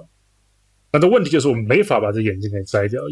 这个话题有可能讨论来太长了，但是最简单的说，我们必须有一个意识形态才能看看看清楚世界是什么样子的。因为必须有一些重点，是吧？比如说我在看我眼前的东西的时候，我看到的是我的手在干什么样子的手势，我看到的画头，我不可能去每一个瞬间在同时注意世界上每一个东西。我们作为小孩的时候学会的一部分，就是在准确的时候观察准确的重要的东西。语言也是一样，就是把东西分成类，把这些不清楚的东西分成清楚的东西。所以我们必须有一个意识形态，必须有一个系统。呃，所以我们不可能说哪一天就对世界有个直接对现实或者对真理有个直接的接触，但是呢，这一点呢，其实是整一个呃拉赫曼的作这个对作曲做出来的这些武器的一个最重要一点，就是我们看世界的时候是通过媒介看世界的，然后我们需要分析的是我们的媒介，而不是世界本身。是媒介本身是我们需要去研究的，这有可能很多读过一定的哲学的同学会想到康德的最基本的理论。我们不可能知道世界本身什么样子的，但是我们至少能讨论我们看世界的媒介是什么样子的结构。像戴老师说的这个媒介即信息，对，就戴老师这是用引用了我们我们加拿大的伟大的 Marshall McLuhan 的理论，必须提啊。对。换句话说，就是你终于可以意识到，通过这些批判性的音乐或者艺术，你终于可以意识到，说我正在戴着眼镜，并且这个眼镜是怎么样让我变成我的世界变成是有色的一个世界。我觉得认识到大家戴了眼镜这个这个现实，就是其实就是政治讨论的前提，因为我们忙着讨论现实什么样子，但是我们其实应该讨论的，首先是我们戴的眼镜是长什么样子，这是。只有认识到这一点以后，我们才能开始讨论。所以这个其实是整一个呃 music concrete instrumental 的一个重要事情。我们下一周会讲到，呃 下下一个月老说下一周，下一月也会讲到拉赫曼怎么样在另外的方式应用这一个，特别是他通过这个 arpeggio 这一个概念去在作曲分析这个问题。但是自从 pression 以来，其实就是我认为这是整一个西方的这个现代音乐的一个重要事情。虽然我觉得现在很多人已经有可能永远不是主流，但是它是一个非常重要的事。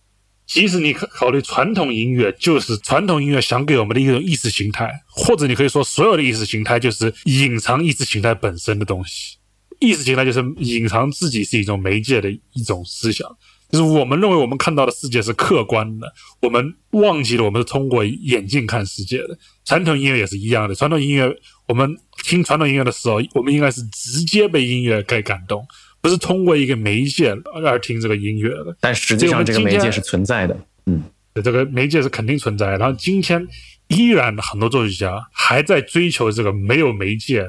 非非中介、直接的一种音乐。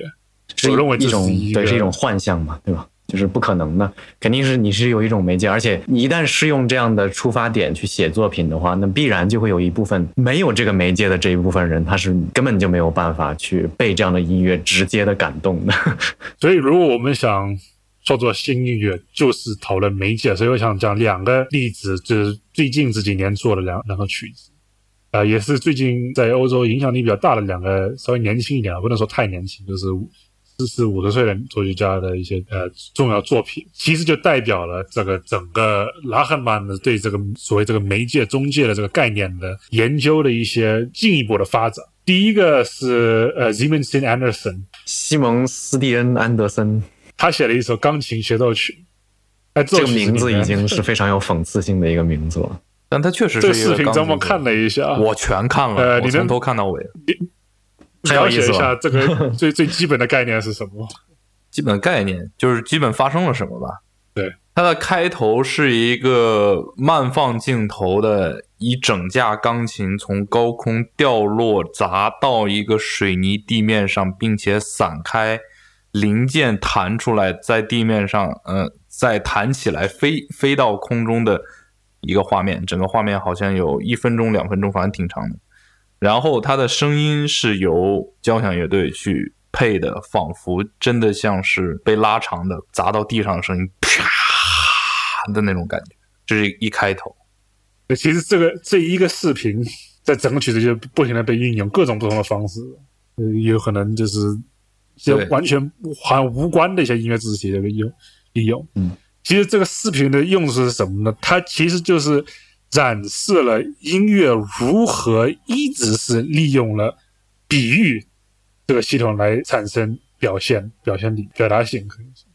就是我们听音乐的时候，传统音乐的时候，认为这个是直接表达的，但其实音乐包括所有的语言，所有包括我们所有表达都是通过比喻，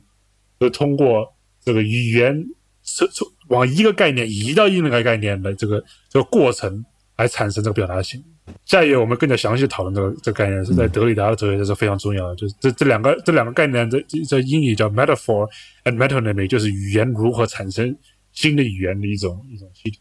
它这个曲子中间这个钢琴砸的这个动画速度会不停的变，然后有一个地方它变得很快，就变成了一个伴奏，有正放倒放，对，有快来回正放倒放，有慢放都有，对。它不停的正放倒放，在这个曲子里面，它变成了伴奏肢体，呃，有一种非常喜剧性的效果。但是同时也是，也就像你说的，它是一种，就像于浩田说的，它是一种这个你你不认为有相关的这个两个东西被连接在一起之后，它形成的一一个一个新的这个语言。嗯，更更加广泛的讲，其实我们所有音乐里面的这些，我们认为是有表达性的东西，都是因为它有它是。另外的东西的一个标志才要才才有表达性了。比如说，就从语言来讲，我们会说音乐是往上走，然后往下走，其实音是没有上下的，是吧？音它只是其实只有快慢，从我角度来讲，但是这个往上往下，它本身就是已经是个比喻了。我觉得大部分观众会同意，这个往上往下这个概念，对我们整个对听音乐的一个听觉的习惯有极大的重要性。但这个东西不是客观的音乐里面的，这是一个比喻。然后我们会听到有一些声音是暴力，当然没有什么暴力，没有人被打，是吧？但是我们听到音乐这个暴力性也一样是一个比喻，比喻是吧？嗯，所以是这所有的这个奏曲的东西，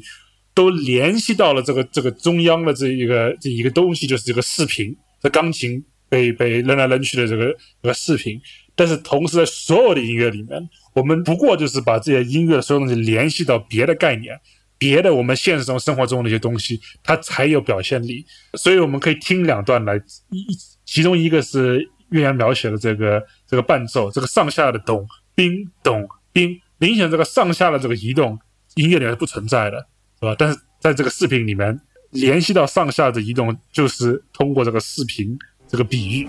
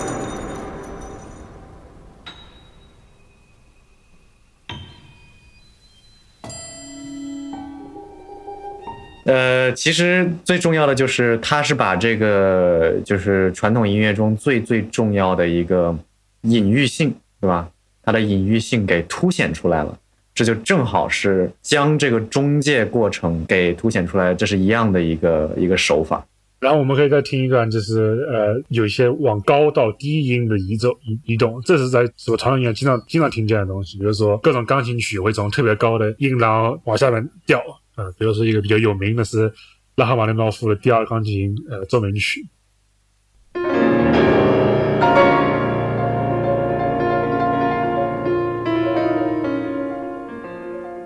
然后呢，再再听一下，再听一下这个 Ziminski Anderson 的这个往下掉的这一个。就比较开头，就是刚一开始那一段过去之后，对，对，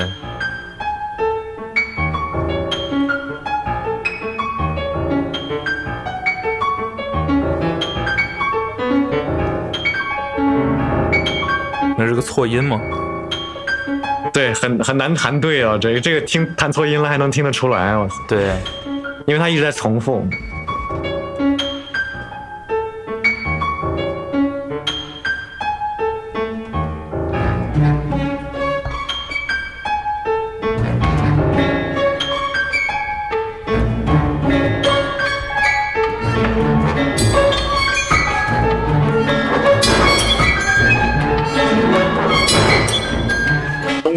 我们就会发现整个这个上下移动就变成了一个比喻了。这个这个这个这个这个，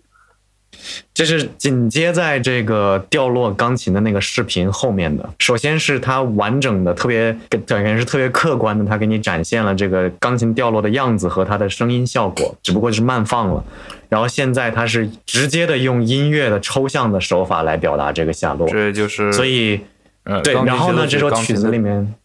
开头的音，嗯，对对，真正的就是先从最特别高的音，然后到特别低的音嘛，然后是一种这个音域上的掉落，然后这个是音乐的抽象化的一个表现。一开始感觉像是两边的极端嘛，然后慢慢的这首曲子中间会开始发生，这两者会发生各种各样的交互，甚至是交融，可以说是。嗯然后最后一个从 Siemens Anderson 的呃，这么是 Forzando。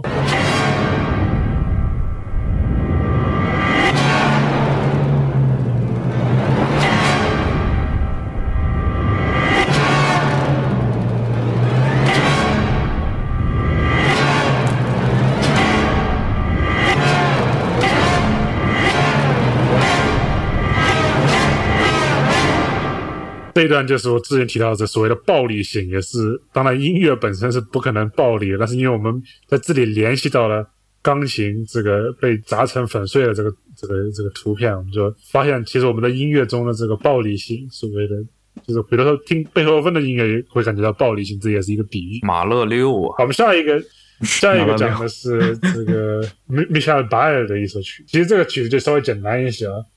它这个曲子中，也就是利用了这一个 musical instrument 具体呃乐器乐器具体具 器乐具体音乐，应用了这个概念，但他用的是做视频，是吧？我们视频也是我们社会中，就是张茂是搞视频，你应该知道，这是这是一个非常商品化的东西，它必须看得非常完美，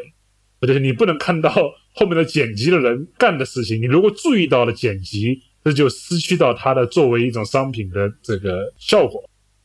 所以我们我们看电影的话，这是一个非常这个商业化的一种呃媒体。在米歇尔·巴尔的这个作品中，他就在在现场在台上面做这个视频。呃，我们也会放一小段在公众号页上。当在在现场做视频的时候，就是就等于像我们上面看着视频，然后底下看到是产生视频的这个工厂。就是一个比较，我觉得比较简单的一个例子，就是把这个拉赫曼的这个的概念发展到了视频这一一一这个这个媒介上面。我们当然也可以把这个发发展到各种不同的媒介上面，包括不是音乐的东西也是一样的，是吧？呃，比如说这个呃，提一个另外的例子啊，快速的这个 Gerhard Richter 有一系列画就叫呃 Grau 灰色的意思，就是他没有成功画完的画，他会用一层灰色的油漆把它盖住。然后他有一段时间就开出来在博物馆展览这这系列作品，就是他展览他没有成功完成的作品，也就是让我们看到了他在他的这个 studio 里面这个创造的一过程失败等等。讲到这儿，我们差不多讲完了这一期的关于拉赫曼与政治音乐内容。呃，简单的讲一下，就是拉赫曼的这个对音乐在在社会上有什么功能，